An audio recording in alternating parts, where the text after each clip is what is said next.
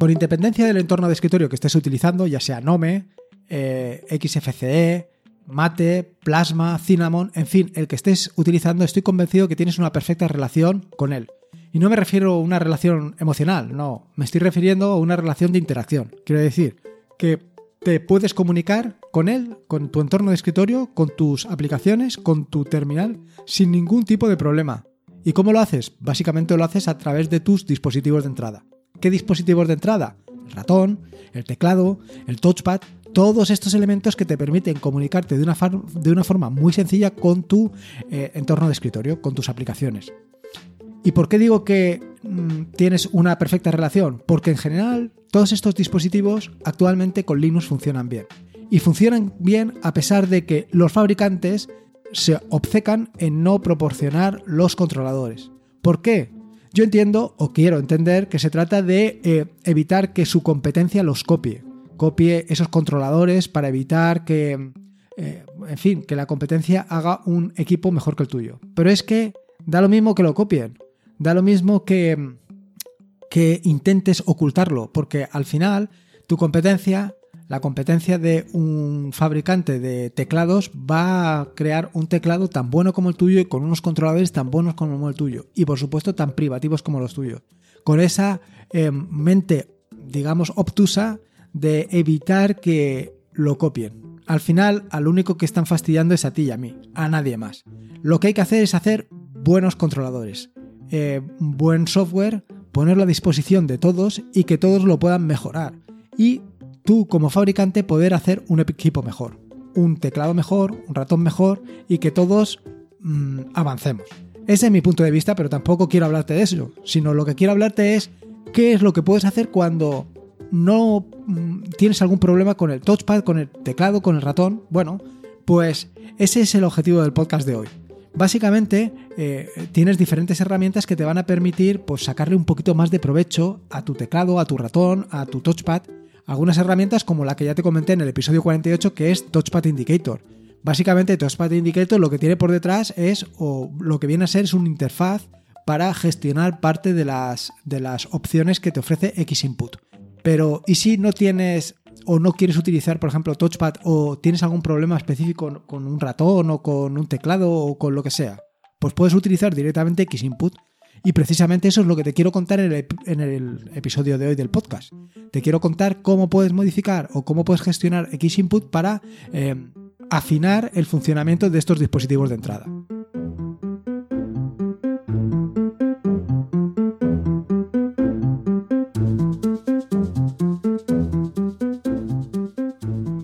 Soy Lorenzo y esto es Atareado.es versión podcast. Este es el episodio número 95 del podcast, un podcast sobre Linux, Ubuntu, Android y software libre. Aquí encontrarás desde cómo ser más productivo en el escritorio o montar un servidor de páginas web en un VPS hasta cómo convertir tu casa en un hogar inteligente. Vamos, cualquier cosa que quieras hacer con Linux, seguro que la encontrarás aquí. Como te decía en la introducción, el objeto del podcast de hoy es contarte cómo puedes soslayar algunos problemas que tengas con el teclado, con el ratón o con el touchpad, en fin, con cualquier dispositivo de entrada. Y esto básicamente es utilizando una herramienta, una herramienta que está disponible para terminal que se llama Xinput. Xinput es precisamente esa herramienta que te va a permitir, eh, primero, conocer todos los dispositivos que tienes de entrada en tu eh, sistema operativo con Linux. Por otro lado, te va a permitir listar todas sus propiedades y por el otro lado te va a permitir modificarlas.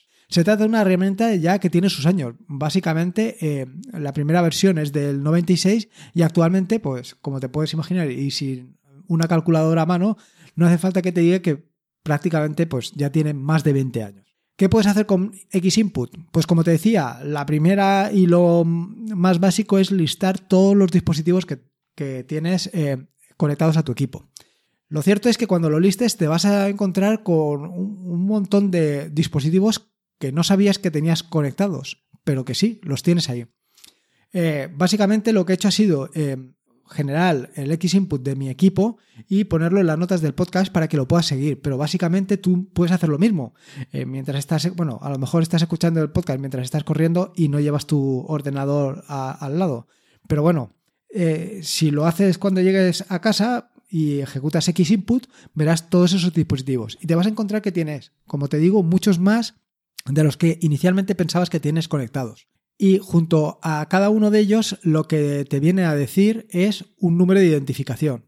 Viene el, digamos, el controlador, el controlador del dispositivo y el número de identificación.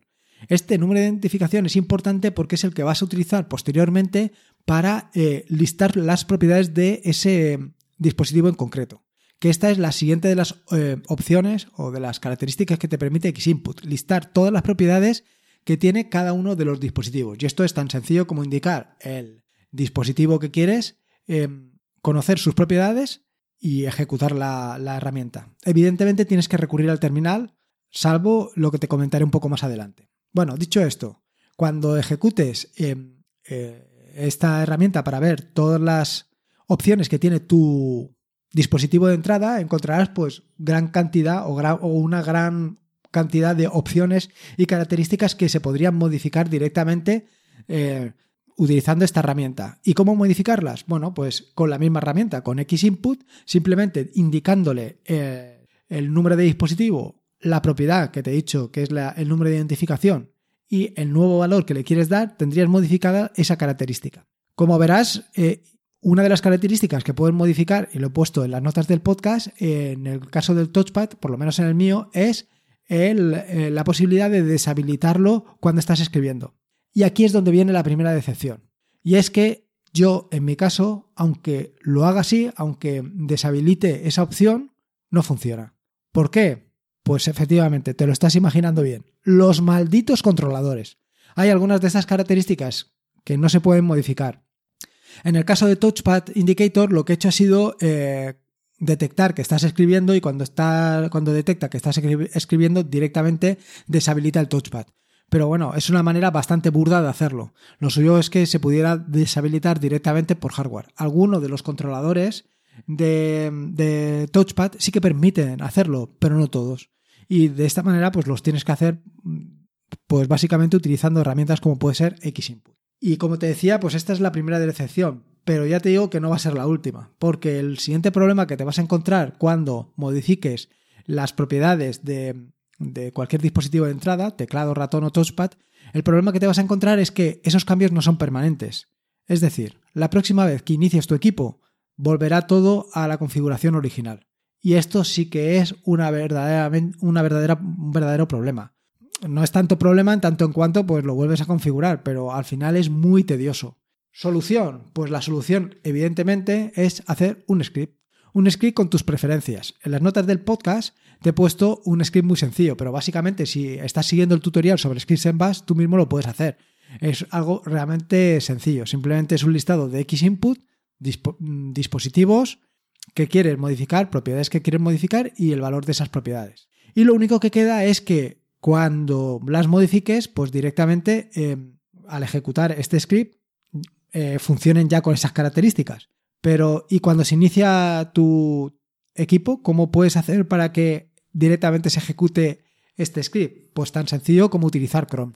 Si no sabes exactamente cómo funciona Chrome o a lo mejor no lo has utilizado nunca, te recomiendo que leas el artículo que escribí referente precisamente a esto, a la programación de tareas con Chrome, donde te eh, explico cómo puedes modificar el, programador de tareas de Linux. La verdad es que es muy sencillo de hacer.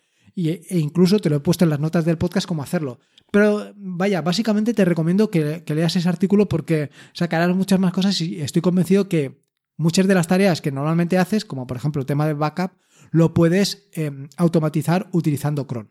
Bueno, no solamente de cron vive el hombre, no solamente con cron lo puedes hacer, también lo puedes hacer con systemd. Y para esto también eh, hice una serie de artículos, un tutorial que se titulaba Trabajando con System y básicamente un capítulo de ese tutorial donde eh, te hablaba de reemplazar cron con systemd. Y te recomiendo también que lo veas porque son dos opciones muy válidas para hacer la misma operación y que cualquiera de las dos te va a valer. Vale, pues básicamente con esto ya tendrías solucionado varios problemas. Primero, habrías configurado hasta em, con bastante detalle qué cosas quieres modificar de tu dispositivo de entrada. Segundo, habrás creado un script con el que lo que puedes hacer es, cada vez que ejecutes el script, se configura tu equipo conforme, tu dispositivo de entrada, perdón, conforme tú quieres. Y tercero, con cron o con systemd lo tendrás perfectamente para que cada vez que inicies tu equipo se ponga en marcha y lo tengas todo perfectamente y milimetradamente. ¿Qué sucede? Puede suceder que le tengas cierto reparo todavía al terminal.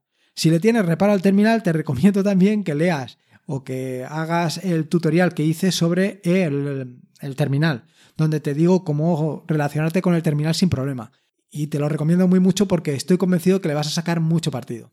Pero con independencia de eso, existe un interfaz gráfico que ha desarrollado eh, un desarrollador independiente, valga la redundancia en cuanto al tema de desarrollador, que se relaciona con Xinput y te permite modificar todas estas variables, todas estas variables que te he comentado directamente desde, eh, desde Nome. Se trata de una aplicación que está implementada con, utilizando Python y GTK Plus y, Glade para el tema del interfaz gráfico y es muy sencilla. Simplemente lo mismo que verías al ejecutar Xinput, eso mismo pues lo vas a ver directamente en esa aplicación y directamente haciendo clic en cualquiera de las opciones puedes modificarlas.